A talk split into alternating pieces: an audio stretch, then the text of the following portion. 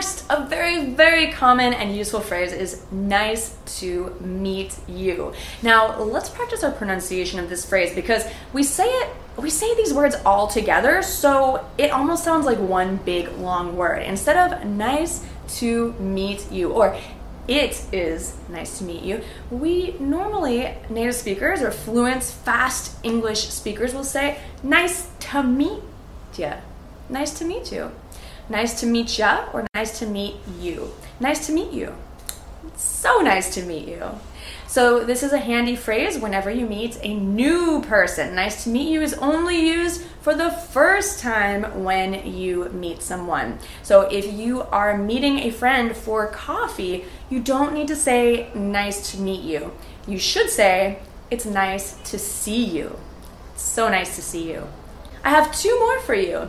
Now, as you're getting to know new people and you say, nice to meet you, you might have a nice conversation and then you might want to stay in touch and get that person's contact information. So, the best way, the most native way in English to ask for someone's contact information is, can I get your, can I get your, can I get your, I'm just speeding it up as we often blend sounds together when we say these phrases quickly. And you could choose what works for you Facebook, WhatsApp, um, email. Can I get your email? Wonderful. So, the last phrase that is super important and helpful is actually. Actually is super common, very useful, and difficult to pronounce. So, let's practice.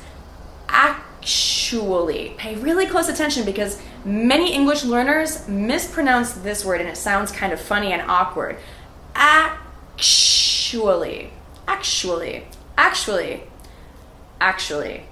And we combine this with some new information. So, oftentimes, when we have something that might come as a surprise to someone, a disappointment to someone, or to close the conversation, to end the conversation. So, you guys, actually, I have to go because that was our 10 phrases for today. And well, that's the end of our lesson. So actually, I've, I've got to go.